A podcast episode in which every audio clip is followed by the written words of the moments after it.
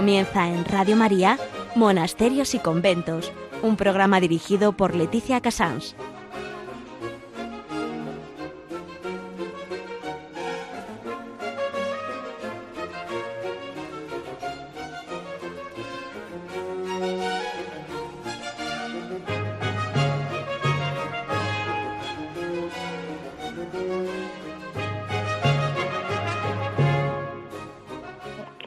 Buenos días a todos ustedes. Son las 11, las 10 en Canarias. Estamos en Radio María y comenzamos Monasterios y Conventos. Miren, a mí me gustaría cambiar de persona, pero mm, como no puede ser de otro modo, hoy en agenda Santa Clara de Asís. Mañana celebramos Santa Clara y Santa Clara es eh, las Clarisas, la orden de las hermanas Clarisas, es, eh, ha sido la más numerosa durante muchísimos años dentro del mundo contemplativo de toda la Iglesia Católica y creo que eso hace que mm, siempre pues le, intente reservarle su sitio, el sitio que merece una santa que tanto arrastró desde tantísimos años. En noticia, pues miren, una gran noticia este año. Eh, solo les doy un avance porque no puedo hablar con las madres porque están desbordadas pero les digo, una gran noticia, se restaura la vida religiosa en un monasterio eh, cerca de Madrid, dentro de la provincia de Madrid, en Torrelaguna. En historia vamos a hablar eh, de la historia y la vida de las hermanas Clarisas, hoy concretamente del convento de Santa María de Jesús de Sevilla, porque mm, celebran además su quinto mm, centenario, con lo cual es año jubilar para todos los que puedan ir a Sevilla y también luego en Hora et Labora ellas nos contarán cómo funciona su obrador, que mm, es un obrador de los más conocidos de allí, es un edificio muy antiguo y realmente una belleza. En, en, Piedras Vivas, Javier Onrubia nos contará, como le digo siempre a todos nuestros oyentes, lo que quiera. Este ha sido más o menos el anticipo de lo que hoy vamos a comentar. 10 de agosto del 2020. Ya saben que para cualquier comentario, cualquier duda, pueden comunicarnos en monasterios y conventos arroba Monasterios y conventos arroba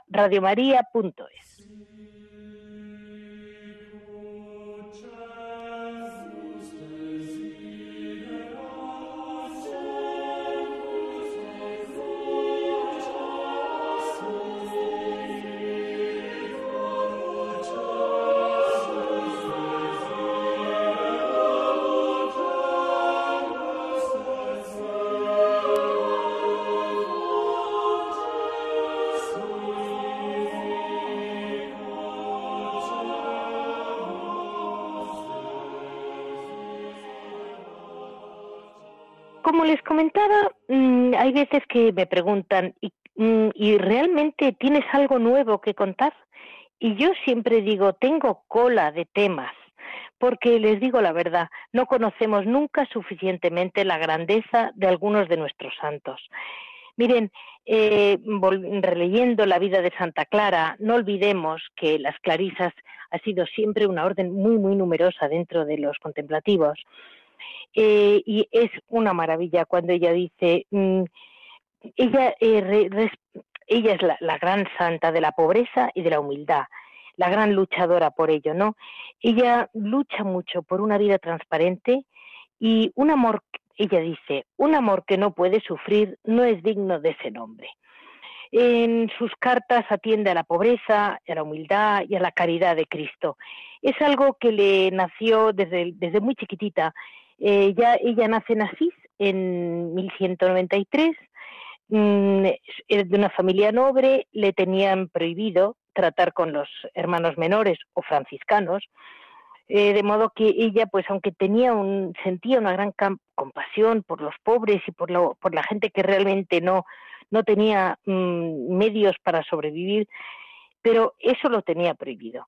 Eh, poco a poco Mm, en un, cuando ya era más mayorcita, eh, tiene un encuentro con San Francisco, que es cuando él, ella tiene 18 años, y en 1210 él va a predicar eh, los, los sermones de Cuaresma en, en, la ciudad de Asís. Y a ella le, le vibra el corazón. Y ahí entiende, eh, se le queda grabado que es el momento de dejar todas las riquezas y los bienes materiales que te pueden atar al mundo y te pueden, mm, ella lo comenta, casi como quitar la, libertad para volar hacia Dios, mm, dicho con sus palabras, no con las mías. Em, ella sabía que mm, tomarla de, para ella era muy difícil, porque tenía que romper con su familia, su familia lo tenía claro que lo tenía prohibidísimo, rompe con su familia, se escapa un domingo de Ramos y llega a una humilde capillita donde se encuentra San Francisco y los demás hermanos menores y se consagra al Señor de las manos de San Francisco. Eh, San Francisco para que se formara, mm, lo primero que hace es que empezaran las renuncias, como dicen, eh, como dicen muchos textos de la época, y de rodillas ante San Francisco le cortó ya de entrada lo que la gran pasión de una chica jovencita, su melena.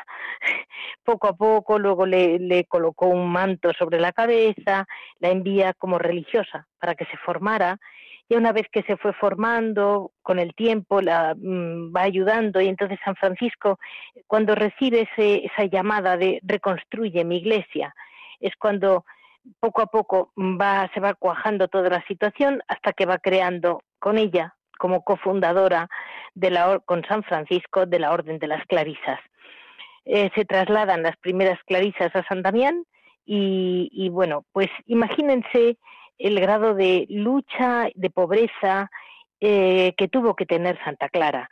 Ella que estaba acostumbrada siempre a los trabajos más difíciles, a servir en lo más mínimo, eh, a estar siempre pendiente de los demás. Cuando les faltaba el pan, ella sonreía y nunca aparentó ninguna de las flaquezas que subió, porque en vida llegó a tener momentos muy, muy duros. Ella tuvo un gran sentido de la mortificación de siempre, una vida de oración muy profunda, que la mantuvo siempre siendo una persona impresionantemente alegre, eh, que supo trasladar todo dolor eh, para meditar la pasión a de, nuestro Señor y así en lo más íntimo de su corazón, desde la soledad, ella supo perfectamente cómo, mm, eh, cómo trasladar el dolor en la sangre de Cristo y así convertirlo en felicidad. Eh, la verdad es que mm, tuvo muchísimos milagros desde muy pronto. Eh, tuvo un milagro de la multiplicación de los panes, en fin, milagros, vamos a decir, muy vistosos. Ya mayor, ya con 60 años de edad, que para aquella época era mayor, 41 de vida religiosa, mm, Santa Clara nos dejó.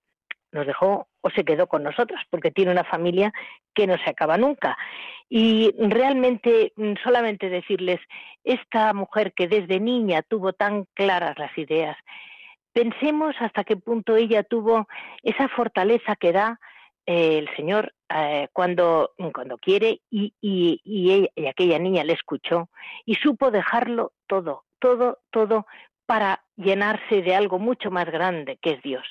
Ahí, eh, dejando este camino, también dejó un camino abierto que ha tenido un éxito inmenso, que es el de todas las clarisas, que siempre han sabido vivir de una, forma muy sencilla y muy alegre eh, la, vida, mm, la vida religiosa.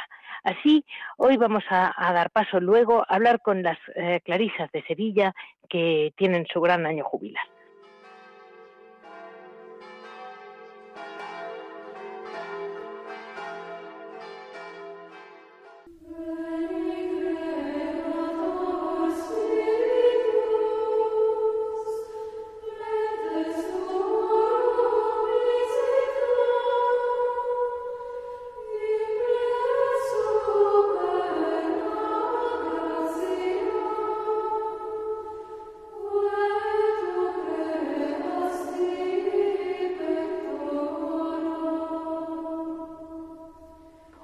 Noticia les comento que es un anticipo. Mm, este otoño espero poder hablar con las hermanas, pero de hoy no ha sido posible, pero sí la gran noticia es, una realidad.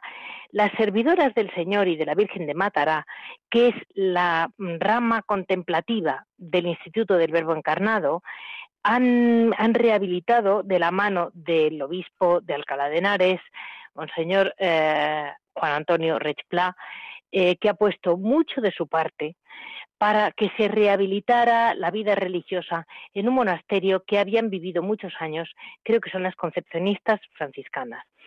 Y eh, las hermanas que han llegado, eh, solo les puedo decir que hubo un acto el sábado, creo que fue el sábado, este sábado en julio, eh, una misa preciosa de cómo se vuelve a reabrir la vida religiosa, lo mucho que ha luchado el obispo por ello y, por supuesto, las hermanas que han ido allí.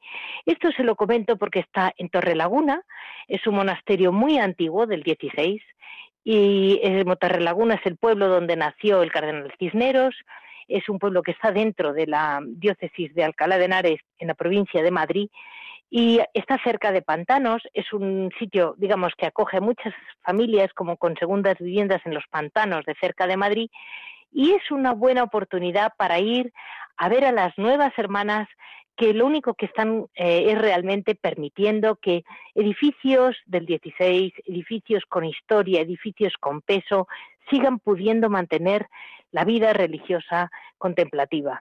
Esto eh, tiene que ser una gran alegría para nosotros y para la provincia de Madrid y Torrelaguna en especial, que siempre había podido tener un monasterio donde pueden pedir por ellas y pueden por ellos, por todo el pueblo y por todos nosotros. Intentemos ayudarlas y recibirlas que seguro, seguro que lo agradecerán porque realmente esta noticia se la digo muy de primera mano por gente que ha estado allí en el, día de la apertura del monasterio y no los, realmente es un tema que no se ha publicado y las hermanas todavía están, vamos a decir, entrando en una casa nueva. Vamos a ayudarlas entre todos de modo que se sientan acogidas.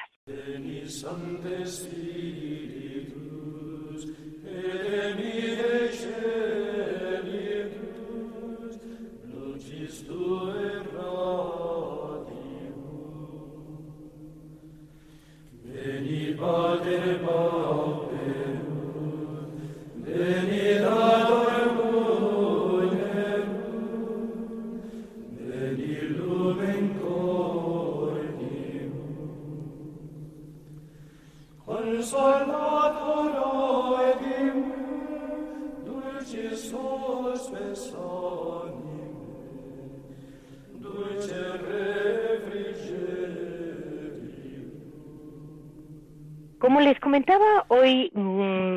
repetimos, pues puede que repitamos con las hermanas clarisas.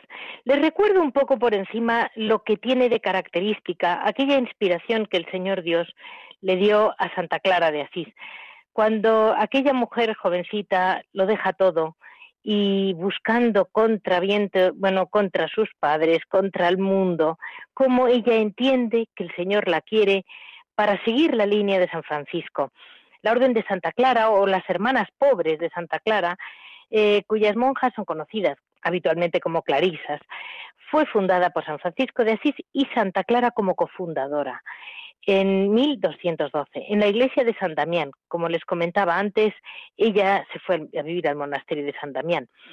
Eh, después de mm, e-, ellas vivieron, tuvieron que profesar con la regla de San Benito, ya que no tenían una regla propia, y para evitar lo último, pues en el 1216 Santa Clara obtuvo de Inocencio el mm, tercero, el Papa, el privilegio de la pobreza, por el que nadie las podría obligar a tener rentas ni propiedades. Esto, aunque ahora nos parezca mm, un poco, eh, eh, fue muy chocante en la época, porque el estilo de vida que implantó tanto ella como en otros monasterios fue realmente el de una vida em, muy sencilla, un espíritu de pobreza, de minoridad, de ser siempre el último de la cola, de servir, mm, como les comentaba antes hablando de su vida, eh, lo, más, eh, cuanto más servías, más contenta, ¿no?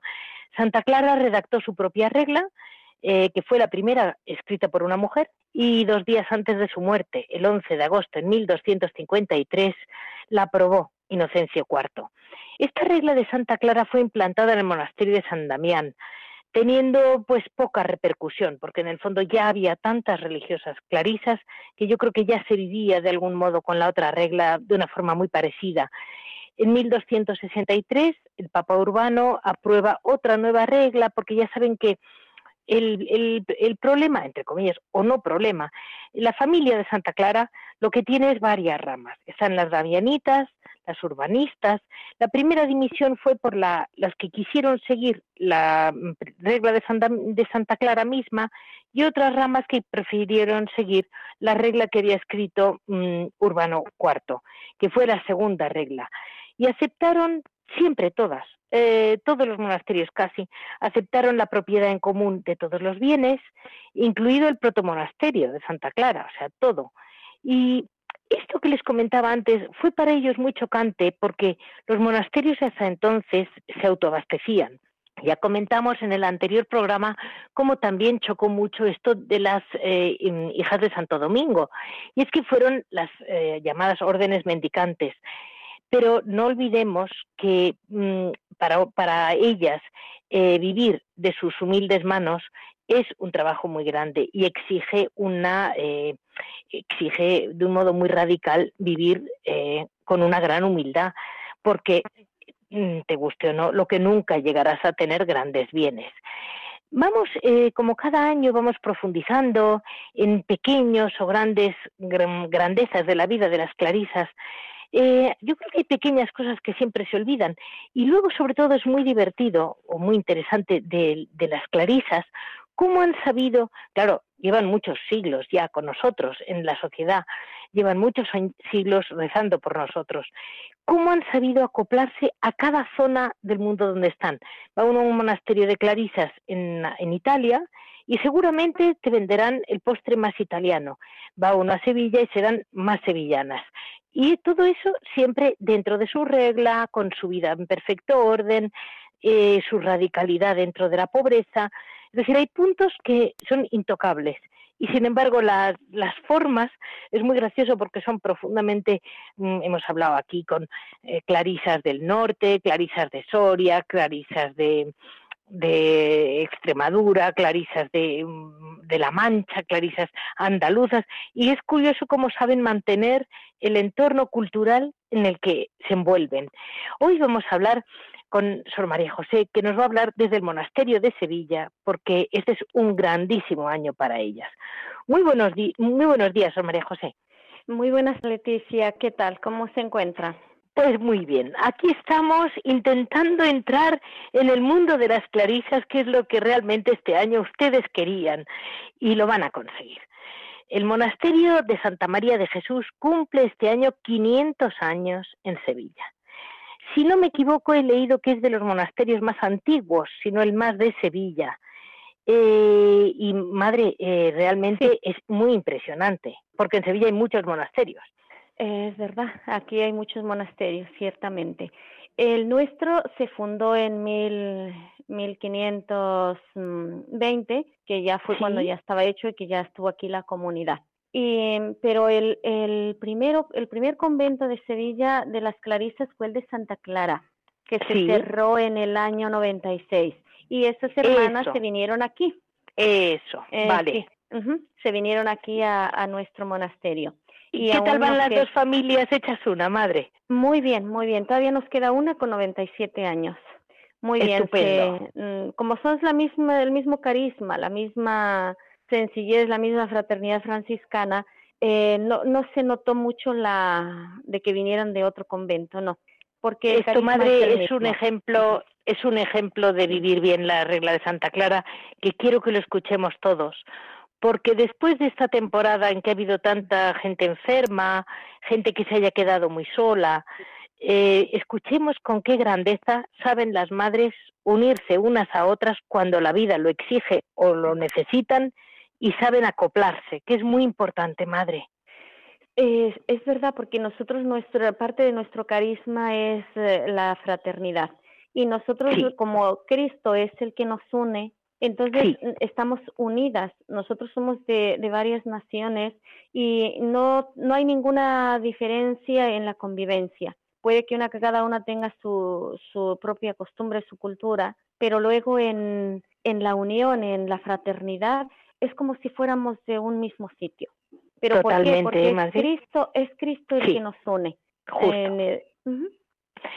eh, y, y, y, madre, eh, este es eh, año jubilar, son 500 años. Eh, pues sí, estamos jubilosas, nunca mejor dicho. de, de, que este monasterio ha cumplido ya sus 500 años de estar aquí en Sevilla sin interrupción. Tantas hermanas que han pasado por aquí con muchísimas santas que han entregado su vida, han desde muy jovencitas, toda su juventud hasta, hasta que murieron. O sea que, que una vida de entrega, de, de sencillez, de amor a Dios, de, de rezar por la salvación de todas las almas. O sea que madre, en el fondo están en una casa en que en que saben que tienen santas con ustedes. Sí, indudablemente que nosotros hemos conocido santas, ¿eh? Ha habido hermanas aquí que, que, con su vida de, de abnegación, de entrega, de amor a Dios, de ejemplo que nos daban a nosotros las más jóvenes, mm, no cabe duda que eran santas. Y ahora, aún hoy día. Y eh, pues mm, la verdad es que eh, impresiona mucho cómo eh, la sencillez, la pobreza y la humildad, que parece que es algo que mm, pues no sé, que, que está bastante ignorado por el mundo y muy poco valorado, desde luego. Y, pero hay algo que a mí siempre me choca de Santa Clara, cuando eh, habla de la pobreza continuamente como un privilegio. Y, mm, madre, para ustedes, ¿qué significa la pobreza como un privilegio? pues mm, la pobreza en nosotros es, mm, dice, no, no poseer absolutamente nada. O sea que sin tener, no tenemos nada propio, nada. No sé por qué, porque y además Dios es nuestra riqueza. De ahí el, fundamento de la pobreza, que tenemos a Dios como nuestra única riqueza. No necesitamos más. Tenemos lo, lo que necesitamos para vivir, pero nuestra no necesitamos más ni, ni apegarnos a los bienes materiales ni nada. ¿Por qué? Porque nuestra mira es Dios. Él es nuestra única riqueza.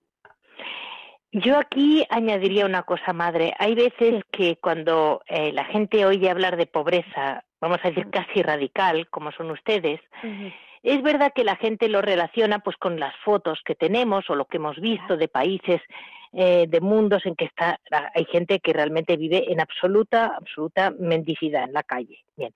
Pero aquella gente, curiosamente, no mantiene, como ustedes, digamos, esa limpieza, ese orden, ese plus que les da a ustedes nuestro Señor, ¿verdad?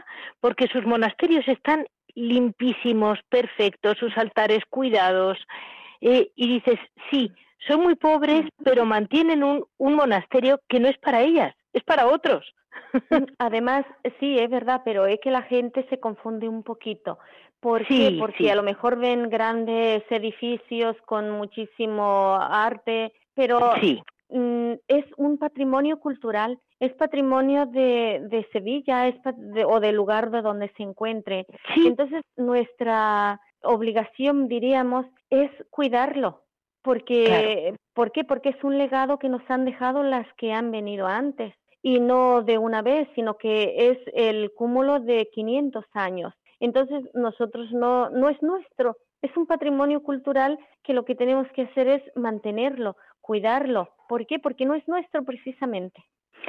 Eso es una mm, mm. preciosidad porque luego, eh, pues claro, eso lo miran con otros ojos. Eh, un detalle, madre, que yo creo que no he explicado nunca, que es, parece, parece una tontería, pero nada lo es. Eh, el significa, ¿Qué significado tiene su hábito? Ustedes van, se lo explico a nuestros oyentes, de marrón, con el cordón franciscano pues y con un, como un peto redondito blanco. Sí, eso se llama toca. La, la blanca es toca y el velo es el negro. Pero nuestro hábito, que es el, el distintivo del franciscano, es que está en forma de cruz. Y eso significa que, que estamos crucificadas con las pasiones del mundo. Entonces es, es como si fuera la cruz. Y luego nos ceñimos mm, con el cordón eh, y con tres nudos que significan los tres votos religiosos, que es pobreza, obediencia y castidad.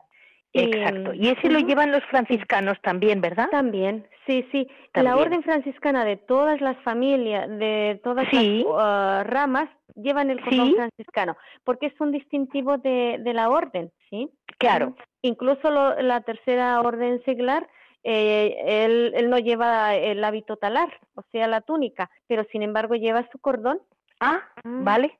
O sea, una Santa Catalina de Siena llevaba el cordón. Eh, Catalina de Siena era dominica. Ellos espérese, espérese. Ellos llevan el... es, es um, correa. Mm. Es verdad. Es verdad, es verdad, tiene razón. Es que es que tienen de todo, ¿eh? eh tienen eh, porque yo conozco mucho franciscano seglar también, que ha habido mucho en la historia. Sí, sí.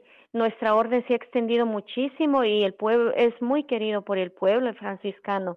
Sí, por su desde sencillez, por su cercanía, por precisamente por la pobreza, porque además el hábito también es un signo de, de pobreza, porque el, su inicio era que así se vestían los pobres del tiempo de nuestro Padre San Francisco. Y el, el color también es austero, eh, también es signo de pobreza. Y también Porque si no me equivoco es un color como marrón que, que no exigía tinte, ¿verdad, madre? No, que los mm, tintes en, aquella época eran muy caros. Sí, y entonces nuestro, el, hábito de nuestro padre era de lana sin teñir, mm, porque era lo que usaban los, los pobres. Mm. Claro. Y ahora pues nosotros nos atenemos a lo que hay. Si nosotros vamos a ir a comprar lana, a lo mejor es, es muy más cara que el tergal que se compra para los hábitos hoy día. O sea que, que aquí lo que importa es vivir la austeridad.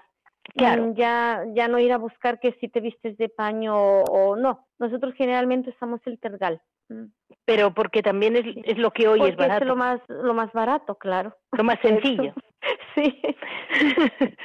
Exactamente. Y, y madre, cuando se ve un monasterio tan bonito, porque viendo las fotos como son, eh, lleno de esas obras de arte que no, como usted decía muy bien, no son suyas, son un, un, patrimonio, cultural, de Sevilla. Sí, sí, sí.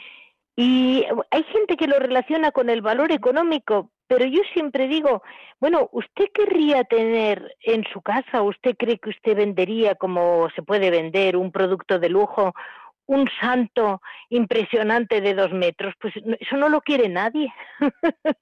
eso lo quieren para verlo en los museos. Claro, pero de todas maneras, nosotros, ¿para qué querríamos vender ese patrimonio si... No, ustedes no claro que, que, que no, no, no, no es, mm, no sería justo, no sería justo que, que las, las hermanas que han venido, que han dejado este legado tan, pues por lo que sea, grande o chico, pero que, que ahora no venimos nosotros y lo vamos a despilfarrar. No, porque no es justo. Además, que, que no, el patrimonio hay que cuidarlo. Y madre, de lo que ustedes tienen, eh, vamos, la gente me, me decía muy gracioso un señor, uy, pero en Sevilla no preguntes por el convento de Santa María, que no lo conoce nadie, conocen al convento de Ciertamente. Y yo digo, bueno, pues le preguntaré a la madre, que tendrán un San Pancracio, claro. Sí, tenemos aquí la imagen de San Pancracio, que será por los años 70 que llegó aquí un señor que era muy devoto y lo trajo aquí a la iglesia para que la gente le, le rezara y adquirió gran popularidad porque antes eh, había muchísima gente los lunes que incluso tenían que hacer filas hasta por ahí cerca de la Plaza de la Alfalfa de la gente que venía. Ahora ya, como dicen por ahí, hay más sucursales y ya van más cerca. Hasta de los pueblos venían. Y o sea que, por eso lo llaman el monasterio de San Pancracio. Por eso lo conocen por San Pancracio, porque venían a ver a San Pancracio y incluso había gente que ni siquiera sabía que había monjas aquí. Porque claro, la iglesia estaba independiente. Claro. Sí. Y madre, hay otra, hay otro, hay otro par de historias que tienen mucho sentido y una historia preciosa para los sevillanos. El niño príncipe, me decían. Oh, sí, el niño príncipe es el primer niño Jesús que entró aquí al convento, en, el, en la fundación. Uy, qué bien. Entonces es el mayordomo, le llamo el mayordomo de, el que se encarga de, de proveernos del sustento. Ah, vale. Porque la se lo tiene encargado un niño. Sí, la, es el niño Jesús y la abadesa es la Virgen del Rosario. Esa, esa es muy bonita la historia, que siempre tienen por encima de su, de su priora, tienen de abadesa a la Virgen del Rosario. A la Virgen del Rosario, sí. Y hay una anécdota muy bonito porque eh, en ese tiempo aquí las hermanas pues ya, ya ve que, que antes mm, se dedicaban a la costura o a hacer cosas como flores, cosas manuales, y entonces no eran suficientemente pagadas. Entonces aquí las monjas estaban pasando mucha necesidad. Incluso cuando vino ese nuevo capellán, que fue el que les dio la, la sugerencia de que eligieran a la Virgen del Rosario como abadesa. Y, ah. y, les pidió que si tenían algo que le ofrecieran de comer y le ofrecieron pues lo que tenían, una sopita de fideo que no tenía casi fideos. Entonces, ¿por qué? Porque eran muy pobres. Eh, entonces sí pasaban necesidad y pasaban hambre. O sea que, que aparte de la austeridad, porque aquí se vive austeramente, se come pues como los pobres, no sé. Entonces eh, pasaba necesidad. Entonces ese capellán dijo, ¿por qué no eligen de abadesa a la Virgen del Rosario y veréis mm, que no vuelven a pasar necesidad? Y así fue. Qué así curioso, fue. ¿eh? Nunca más, sí, es una anécdota muy, muy bonita. Y nunca más les volvió a faltar el alimento. Es que es muy impresionante porque ahí hay un paso, ¿verdad? Entre, entre la, la, sencillez y la pobreza a la necesidad auténtica de no tener alimento, que ahí hay un paso mm. que es muy importante no pasar. Sí, sí. Hombre, que, la eh, pobreza es no, no estar en la miseria. La pobreza es vivir con austeridad, teniendo siempre en la mira a Dios y con lo necesario. Y, ya, tienen, madre, un retablo que a lo mejor a nosotros como, como hispanos, a todas ustedes, no nos choca tanto, pero que fuera de España choca mucho, que es el retablo de Santa Ana, enseñando a leer a la Virgen, que es muy, muy tierna la imagen, y que sepa usted que las canciones más antiguas a la Virgen María Niña eh, son españolas, de hecho son sevillanas. Mm, ya, porque seguramente por Santa Ana de Triana, que, que era muy, muy venerada, Santa Ana. Sí, mm. sí, desde luego. Y, y porque en el fondo la Virgen Niña es una figura que es muy española. Oh. Eso, la verdad que no, no. Y tienen. Sí, dígame. No, que a nosotros no nos choca porque lo hemos visto siempre y nos parece muy normal. Y luego es muy oh, divertido porque sí, tienen un retablo mayor eh, que la Virgen cambiando pañales al niño eh, de Luis Roldán, que la llaman popularmente en Sevilla la Roldana, pero es una belleza. Esa, esa imagen es realmente bonita. Sí, sí. Y si ha visto, bueno, ha visto nuestro retablo, eh, encima, la que tiene el, relieve que tiene encima es el nacimiento de la Virgen María. Ay, que es una preciosidad. Sí, vale. Vale, o sea que es una iglesia muy dedicada a la a, a, Santa María de Jesús, vamos. Sí, sí, sí. Está, es muy bonito nuestra nuestra iglesia es muy bonita. Cuando nosotros nosotros venimos de México, vinimos cuatro y lo que nos admiró de esta iglesia era la luz que tenía. Es que era cuando entraba el sol por la ventana es que era un resplandor de de oro, de era era una preciosidad. Ay, qué bien, qué gusto. Sí. Y, y, madre, para ustedes que vienen de México, que ha sido pues Nueva España durante años y un una tierra muy querida por muchos españoles que, que dejaron su vida en México como su como la hubieran podido dejar tranquilamente en, en Andalucía, ¿eh? con la misma mentalidad. pues y, y ahora les toca a ustedes el turno de ayudarnos. Pues mire, el Señor nos trajo hasta aquí y, nos hemos, mm, es como si hubiéramos mm, vuelto, vuelto a nuestro hogar, o sea que, que nos sentimos con la misma sangre, porque pues nosotros, aparte de que nos dieron la fe y eso, pues también se mezcló la sangre, o sea Que, que no nos sentimos extranjeras. No, no, desde luego, ni nosotros a ustedes, ¿eh, madre? Pues mm, ahora vamos a dar paso a Hora Labora para ver cómo trabajan día a día las hermanas.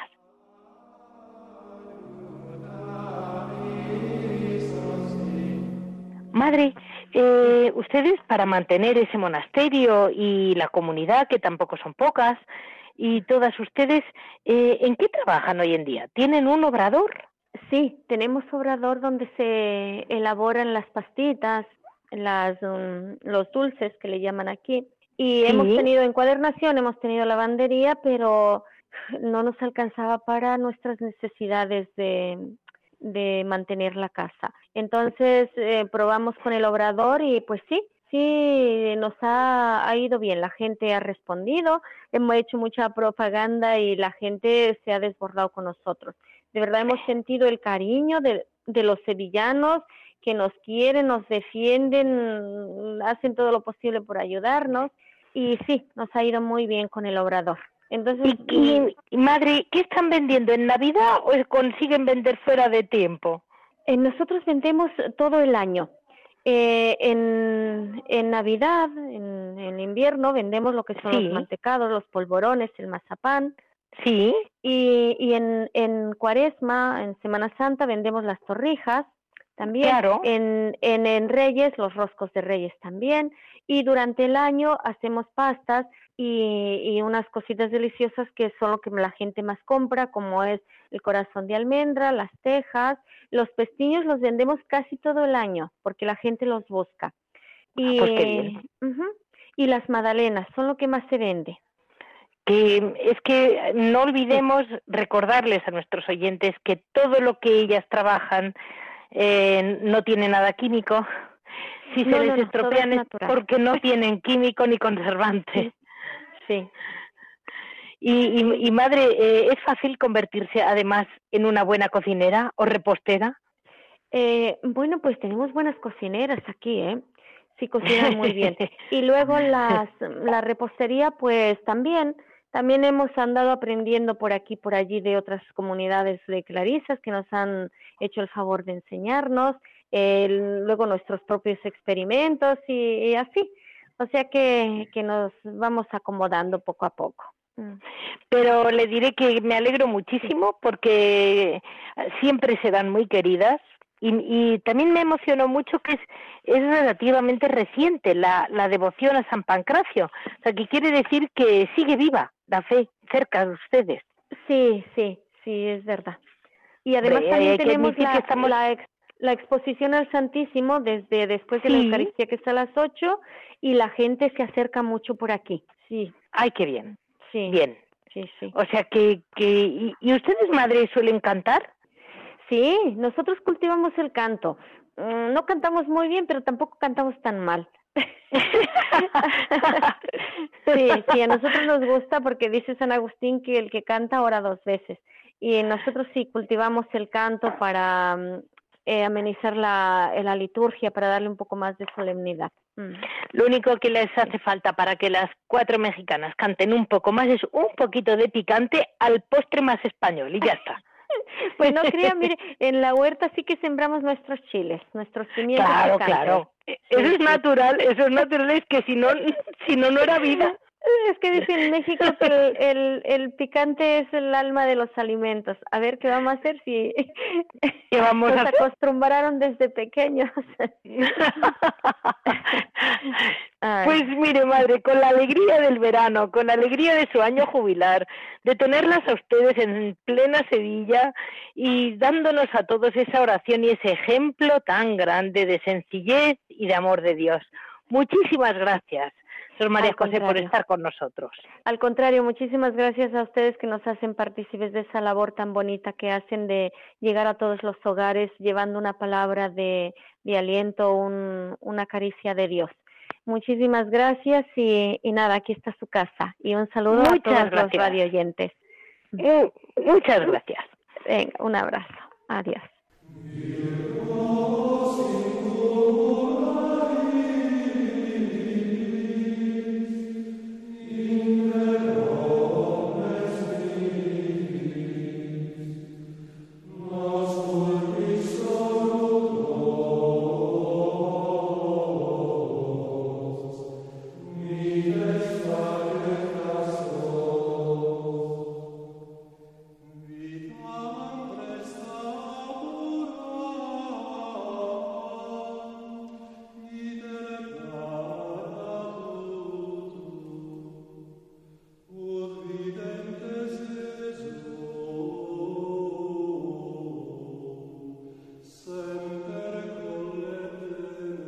Vamos a dar paso a Piedras Vivas y estamos hoy, como siempre, con Javier Onrubia, que no nos falla ni en vacaciones. Mm, Javier, qué ilusión que estés siempre aquí respaldando el programa. Te lo agradecemos todos tanto. Ya eres, vamos, parte absolutamente eh, imprescindible. Muchas gracias, buenos días. Lo primero, muchas gracias y como siempre para mí, esté donde esté, mientras haya un teléfono móvil que se pueda, que se pueda utilizar y tenga cobertura, yo estoy a disposición de, Radio María y de monasterios y conventos siempre. Y muchas gracias por acordaros también en vacaciones. Pues mira, eh, Javier, vamos a ver, me decías que, que hay un nuevo libro. Tú en verano sueles, no sé dónde estarás, pero eh, sueles ir al monasterio camaldulense, Nuestra Señora de Herrera, ¿verdad? Yo en verano siempre distribuyo las vacaciones, las vacaciones familiares, por supuesto, ¿no? Para disfrutar de, de, los dos hijos seminaristas que durante el resto del año solamente se les ve los domingos. Entonces, pues normalmente, aparte de las vacaciones familiares, siempre hay dos vacaciones con mayúsculas, que son unos días en el Parral con los monjes jerónimos y otros días en, en el yermo de Nuestra Señora de Herrera, ¿no? Entonces, bueno, este año ha sido un poco especial por la pandemia, las precauciones médicas y eso, pero bueno. Entonces, eh, yo quería hablar de un libro porque, fíjate, en el año, en el año 2014 se van a cumplir 100 años de la presencia de los camaldulenses en España. Y parece mentira, 100 años, ¿no? 100 años de que llegaron de Italia, compraron lo que hoy es el yermo de Nuestra Señora Berrera, que antiguamente había sido desierto carmelitano, monasterio de monjas cistercienses y en sus orígenes monasterio cisterciense, ¿no? Entonces, una de las particularidades del yermo es que es propiedad de la, de la congregación, o sea, no es ni de ah. patrimonio nacional, ni de la Junta de Castilla y León, ni del Obispado de Burgos, ni nada, o sea, es propiedad de los eremitas camaldulenses. Ellos lo compraron y entonces ellos, pues, para es, es una tónica general que para preservar su forma de vida, y los yermos son de ellos, y un poco para hacer lo que les dé la gana dentro de un orden, es decir, pues muy bien, pues no muy hace bien. falta no hace falta abrirlo al turismo para generar ingresos, eh, no hace falta tener acceso hasta la puerta con carretera asfaltada, no hace falta llevar a grupos de visitantes allí, sino que ellos, como es propiedad particular, pues ellos lo abren a quien quiere, dentro de la caridad cristiana, ¿no? Pero vamos, que es propiedad de ellos, ¿no? Bueno, entonces se van a cumplir en Eso da mucha libertad, ¿eh? eso da mucha libertad para ellos. Total, total y absoluta, porque, bueno, hay monasterios que por por el hecho de recibir una subvención o una ayuda, pues tienen que abrirlo al turismo, tienen que tener pues una persona de fuera para enseñarlo y entonces pues bueno, eso está bien, pero por otro lado pues quita un poco intimidad a los monjes, no a las monjas. Entonces, pues bueno, pues en el yermo no, como es propiedad de la congregación, ellos lo abren a quien quieren y cuando quieren. Y bueno, pues el, del 2014, que se van a cumplir 100 años de la fundación del yermo, pues no existía en español, no existía en español, aunque parezca increíble, una historia de la congregación de ellos, de los eremitas camaldulenses de Montecorona. Entonces lo que han hecho ha sido pues adelantarse un poco, pues porque son previsores, entonces Estamos en el 2020, quedan cuatro años, pero bueno, ellos han editado en español la historia que oficialmente el libro se llama La Congregación Camaldulense de los Eremitas de Montecorona, de los orígenes a nuestros días. ¿no? Entonces es un libro que es una reedición de la única edición que existe, que se hizo en 1908 en italiano. Entonces lo que se ha hecho con un buen criterio, como es una historia también escrita y que tiene como base las actas capitulares, los documentos oficiales de la lo que se ha hecho ha sido dejar el corpus, por así decirlo, los ocho capítulos que componen el libro y luego añadir unas cuantas notas, añadir unos apéndices y sobre todo una introducción del padre Elías, que es el padre mayor de la congregación. Entonces, pues ha quedado un libro fantástico, fabuloso, que yo recomiendo. El libro, el autor es el padre Plácido, Plácido Lugano. Lugano, eh, para, que, para que se nos entienda bien, Lugano, pues como el sitio que hay en Suiza, el lugar que hay en Suiza, ¿no? Lugano. Entonces, el libro se vende por la plataforma Amazon, ¿no? Es curioso como estos eremitas que viven de una manera muy, muy siglo todavía 13 o 14, ¿no? O 15, pues utilizan esta plataforma, pues porque, bueno, esta plataforma se encarga de editar los libros y mandarlo a cualquier parte del mundo. Yo he hecho la experiencia, ¿no? Yo lo he comprado por Amazon y en cuatro días me ha llegado a casa. En cuatro días, ¿no? Uy, pues, ¿cómo, repítenos cómo se llama. La congregación camaldulense de los eremitas de Monte Corona, a nuestros días. Y el autor es Plácido Lugano. ¿No? Entonces, el libro, el libro contiene cosas pues que son interesantísimas para los que nos interesa el monacato y sobre todo la historia del monacato, ¿no? Pues la forma tan austera. El libro primero es la historia del monacato cristiano, tanto en Oriente como en Occidente, luego eh, San Romualdo, luego la vida del Beato Pablo, que es el reformador de los camaldulenses, luego la historia de los yermos que el Beato Pablo funda, la historia de los 40, 45 primeros monjes, ¿no? que puedes descubrir, por ejemplo, que el Beato Pablo hablaba español, siendo italiano hablaba bastante bien el español, y luego que hay monjes, que yo, yo desde que me enteré en su momento, decía, había eremitas camaldulenses españoles que se habían enterado que en Italia existía esta congregación y habían ido a Italia para hacerse eremitas camaldulenses, ¿no? Entonces descubrimos en la historia que había unos cuantos españoles, ¿no? Que claro, en el siglo XVI, pues yo imagino que había que tener mucha vocación para ir de España a Italia para hacerte para hacerte para hacerte eremita. Tenías que tener mucha vocación. Imagino yo que los las tentaciones y, los peligros del camino de aquí a Roma no pues a alguno le harían volverse y replantear su vocación. Pero vamos que había gente que llegaba y decía yo quiero ser eremita camaldulense entonces hay unos cuantos entre los primeros 50 hay unos, hay unos cuantos, ¿no? y luego viene la forma de vida y sobre todo los ayunos, que es muy curioso, como ellos estaban siempre en la celda y solamente salían el domingo para ir a misa. O sea, todo el día en la celda, ellos realmente hacían una vida entre, entre benedictina y, un, y, tirando a cartuja. Eh, bueno, ellos lo que hacen es mm, vivir como los padres del desierto y como viven todavía algunos ermitaños en el monte Athos, ¿no? O sea, ellos estaban toda la semana, toda la semana en la celda y el sábado, el sábado salían para, para mm, cenar juntos, rezar juntos tener los maitines y la misa del domingo. Y luego el domingo, pues después de comer o así, se volvían otra vez a su, a su celda donde, que estaban toda la semana.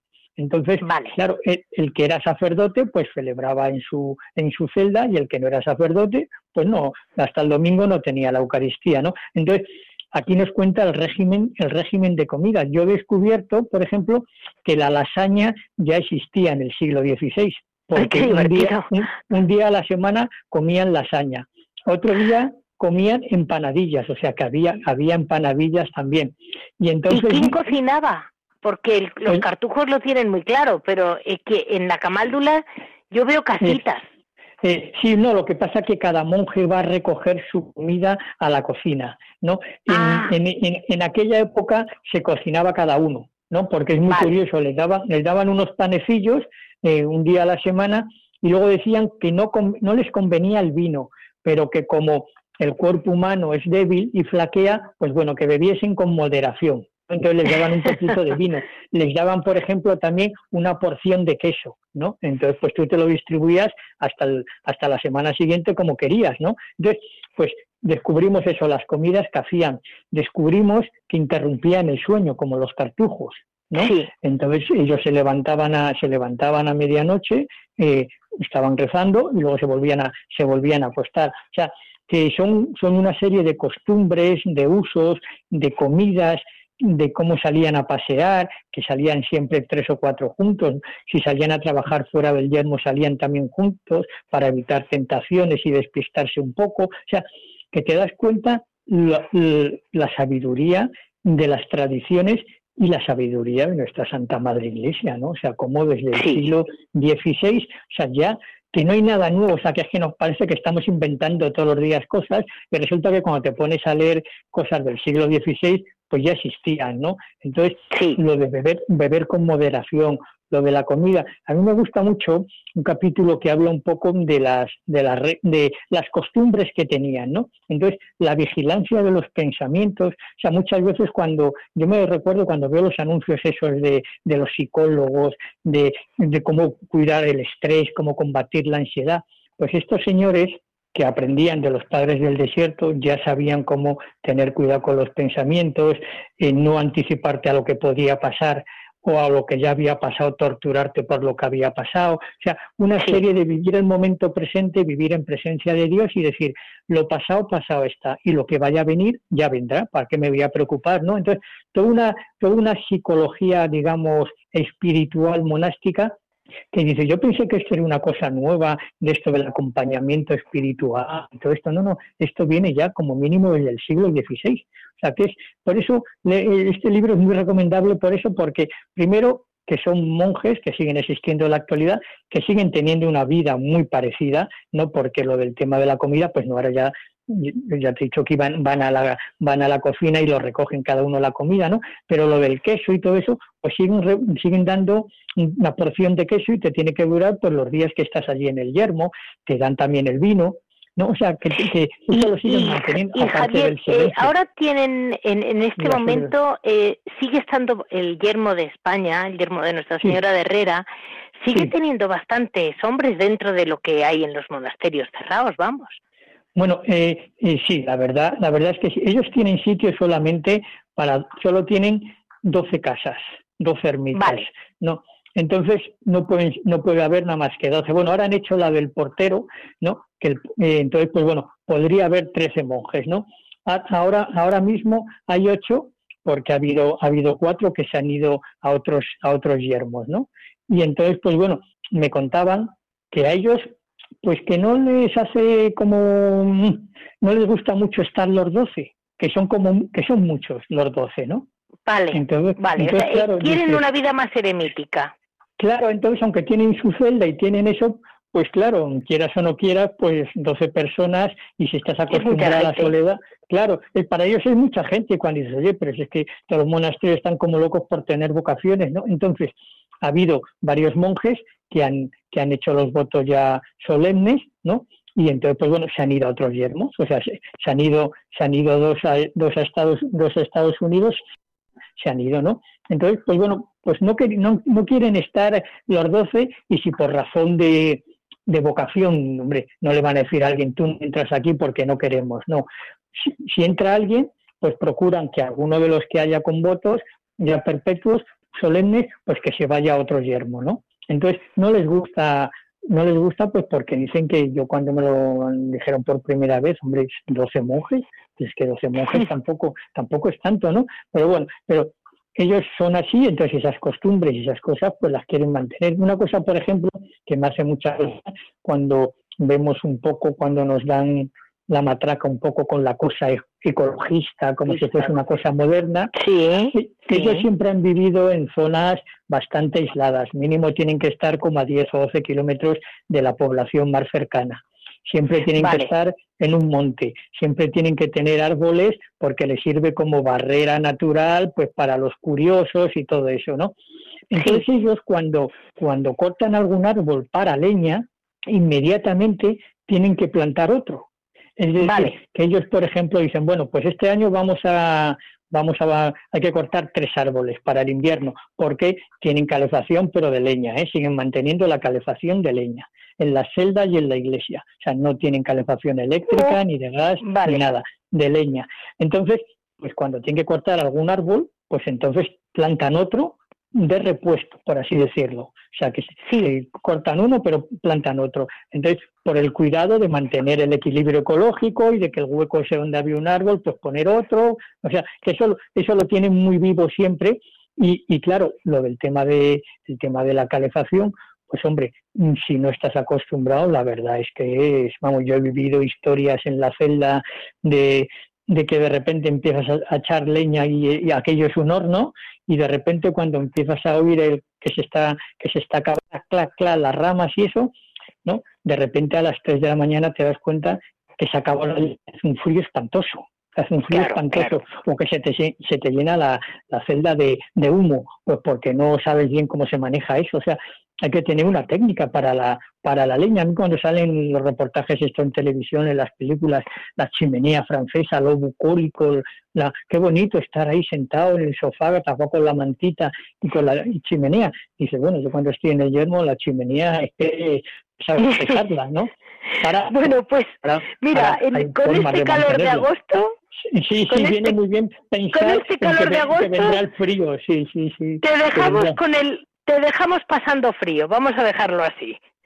Sí, bueno, que es que en agosto, en agosto en el yermo hay que dormir con una colcha porque a partir de las siete, siete y media de la tarde se levanta una brisita y como está en, lo alto de una montaña no, es, no, no, no hace frío, pero no hace calor, o sea, no hace... No, no, que va. O sea, yo, voy a tren a Miranda de Ebro y a lo mejor voy en manga corta, pero llegas al Yermo que está a 12 kilómetros en lo alto y tienes que llevar un, tienes que llevar por supuesto manga larga. Para maitines tienes que llevar un forro polar, ¿eh? Para maitines. ¿eh? Pues ahí lo dejamos, Javier. Muy bien, muy bien. Ahí lo dejamos con esa esa presencia tuya medio vital que tienes tus trocitos de corazón y, tus tiempos reservados para los monasterios. Por supuesto, este ha sido con la con la piedra viva que es Javier. Eh, dejamos este programa de hoy, 10 de agosto, y les agradecemos siempre mucho a Javier Esquina, a Marta, a todos todo ese equipo de Radio María que tanto están luchando por, eh, la verdad, terminar cada programa. Ya saben que para cualquier comentario o duda nos pueden comunicar en monasterios y conventos arroba Monasterios y conventos arroba